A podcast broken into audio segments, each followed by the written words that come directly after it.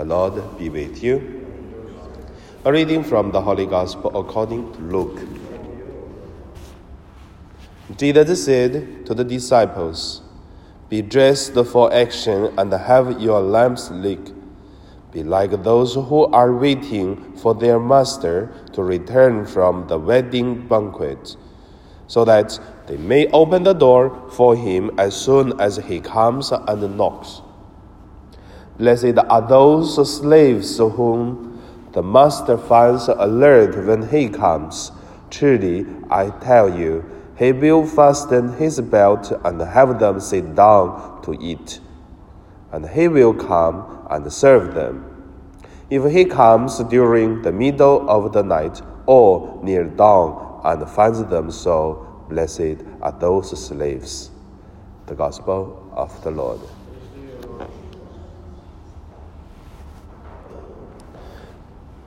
So today my meditation, I would name it uh, "Be alert and uh, ready." First, let us look at uh, the certain death of uh, the people we know.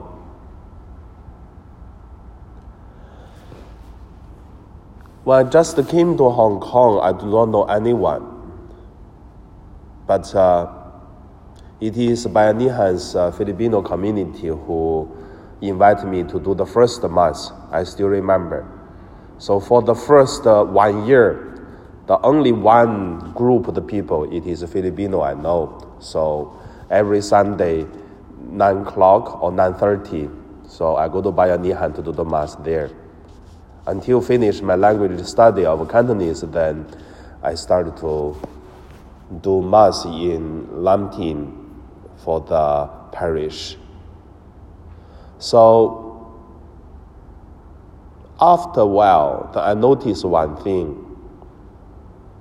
Each year, I will hear from some friends, especially these Filipino groups, since know the groups one by one and more and more. So each group, there are some people go back to Philippines for good. And then after one or two years, you will hear which, which person died. Um, the feeling is uh, like in Hong Kong, working, it seems there's no much freedom for the domestic helpers. But uh, however, it seems everyone wish, yeah, as soon as finish the work in Hong Kong, go back to Philippines. It's really for good. And it seems really you do whatever you want in your home. You do not need to worry about uh, the employer's uh, uh, feeling, whatever. But after go back one or two years, many people died. So I don't know for the people who are wish to go back to Philippines, how do they feel? So no one think they would die. But actually it is the death come, it just certain like that. So that become an alert for all of us. So we may thinking about, or we may die one day for sure. As a second point, alert the death. But we never thinking about uh, that we really die next minutes could be. So that's a human being. Because of this, that's why we have peace and joy. But same time, the religions, the faith to tell us in another way to look at our life, which called alert and be ready. Because the master may come back, like what Jesus said in the gospel. During the middle of the night or near dawn, and finds them so. So, who knows? Also, many times I have a quite uh, interesting joke about uh, anointing of the sick. So last night uh, I had go to the hospital to announce uh, friends, quite close friends, and then for many years, so we're doing mission together and reminding me that the, joke of anointing. Many priests give anointing to the people who are sick, old, dying people. And many times you will see the people who lying on bed in the hospital, in and out, or lying there for one or two years. But sometimes, some patient, two or five years ago, you give anointing to them, they are like that. After 10 years, still like that. Even the patient looks dying every day, but never die. But the anointing priest died already, this patient is still alive. So you never know when the people will die. It seems you'll die, you may not. It seems you'll not die. You serve the people who are dying, but uh, the person who served and died already. So that is really something to tell us be ready. But how do we ready?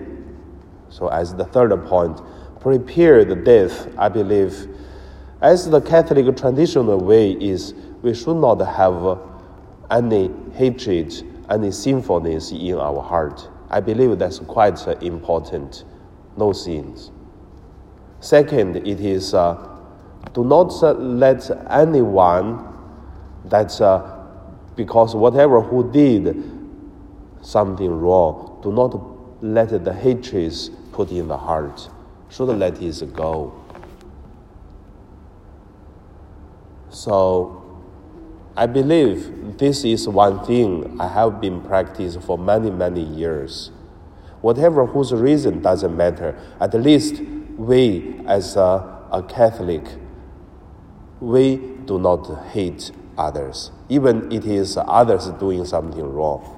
If we did wrong, we even have no right to hate others. So each year, like clean the rubbish from uh, inside our house to outside, and we have to do the same every day, every month, every year. We should uh, to put all these hatred things to give up and let it go. So before in the Chinese parishes, each year we have uh, the Chinese New Year Eve Mass and the Chinese New Year uh, Day Mass.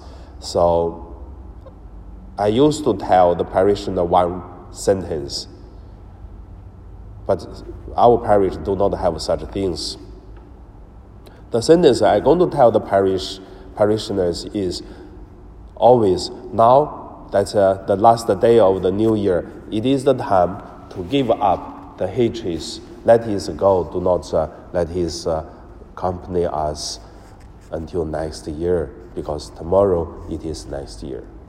And also, for the beginning of the first year, the first day we should do is be ready that there are many challenges, but we have to know that for the year past, we have also many challenges, but we can conquer the challenges and we live up now. So we can do the same. So for whatever the things happen, we know that we are ready, we are alert. Same time, we know that uh, we are just the slaves and uh, the the servers of uh, the master.